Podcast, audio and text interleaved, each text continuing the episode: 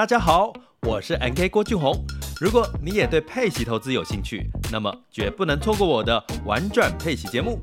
这里将为你提供深入的配息投资策略、即时市场分析，以及利用配息基金和 ETF 创造可预期且持续性的现金流收入。我最新的书籍《最强配息型 ETF 全攻略》已经在天下杂志出版喽。现在只要订阅“玩转配息”年学习方案，就可以免费获得新书一本。让我们一起学习，共同进步。点击叙述栏连接，立即加入。开始你的佩奇投资之旅吧！在职场打拼的你，是不是已经有了职场的情绪浩劫呢？千万别让情绪浩劫让你的职场走下坡了。六月份应档透过回答这十个问题，让我们一起来检测并解决情绪浩劫的问题。现在就加入月定制 VIP，详见资讯栏。大家好，欢迎收听《不是你想的领导力》，Easy Manager。没时间读商业管理的书吗？不是你想的领导力，是能让你用听的读书会。不知道您认同吗？人际交往能力是家庭、学校、工作和社交中成功关系的基础。戴老师前阵子呢，就做了一个自我评估测验 （Interpersonal Skill Self Assessment，人际交往能力自我评估。在这个自我评估里面呢，他会给我四个方面的得分哦，包括听力技巧、口头交流、情商，还有小组工作、团队工作这四个程度的评分。那这个评分呢，它会跟大部分人的平均值来比。那有一点非常的有趣哦，当在倾听技巧的这一块，所谓听力技巧就是倾听了哈，倾听技巧这一块呢。一开始他会先问说：“您觉得您的倾听技巧，你自评是低于平均，还是一般平均，还是高于平均？”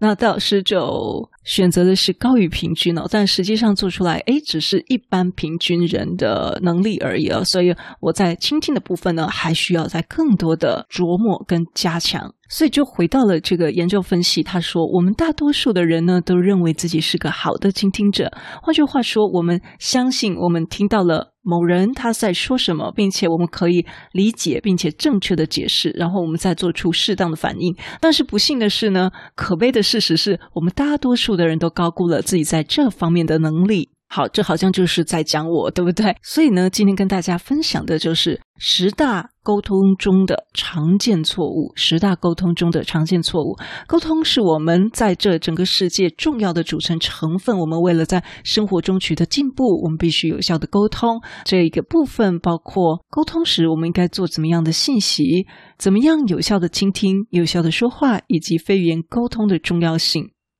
我们了解。怎么样进行有效的沟通非常的重要。那我们也应该了解不该做什么事情很重要。我们要避免哪一些常见的错误？那这些错误经常会导致于我们彼此的误解，或者是沟通不顺畅。今天呢，我们会介绍第一点到第五点沟通时常犯的错误。那虽然这十点并不是一个完整的列表，但是呢，它的确在许多常见的情况下会有一些最常见的错误罗列在这里。第一。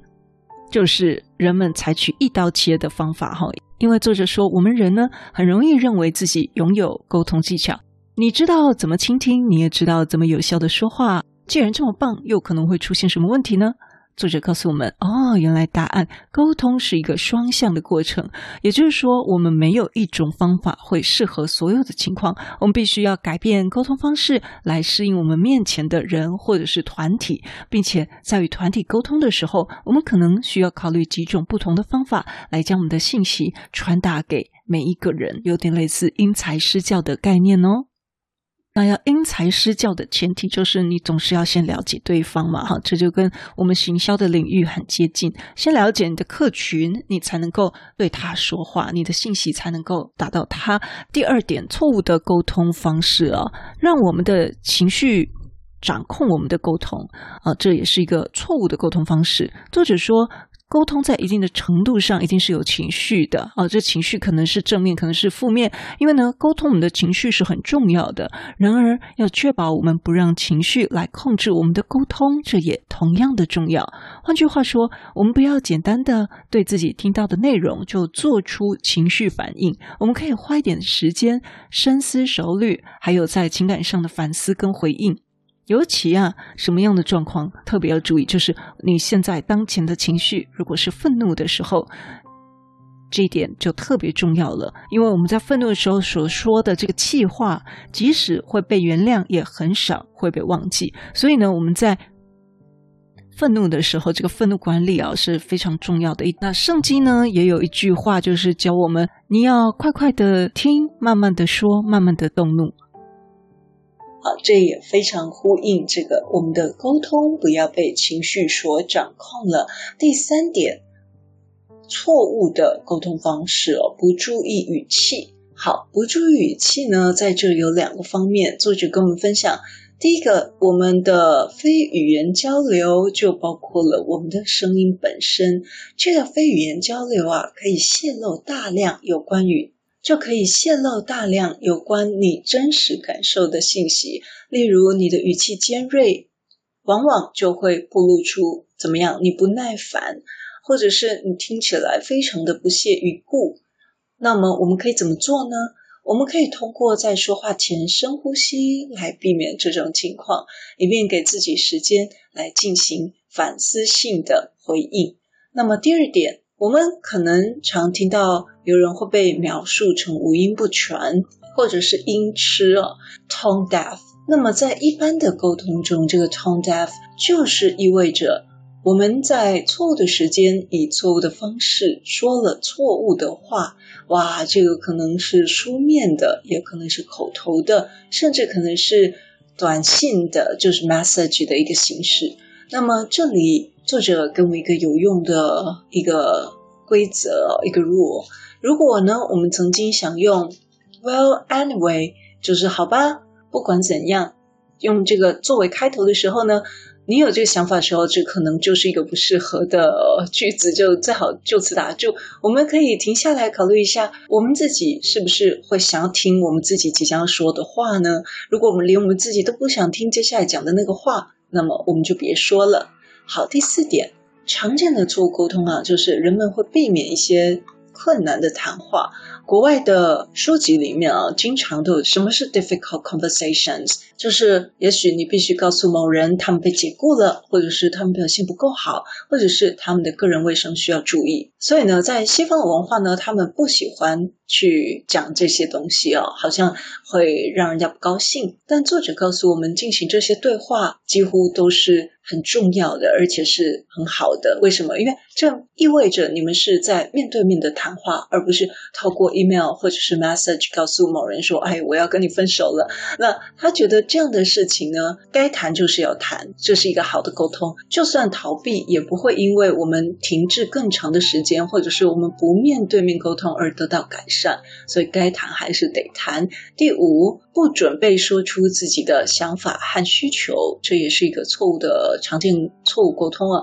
呃，他说尊重别人的需求当然很重要，然而我们准备好说出我们的希望和需要也同样很重要。如果你不这样做，就没有人会了解你的需求，没有人会了解你的希望，并且会发现这些需求很难得到尊重。这可能代表着你必须学习变得更加的有自信，并且用更有智慧的方式说出自己的想法和需求。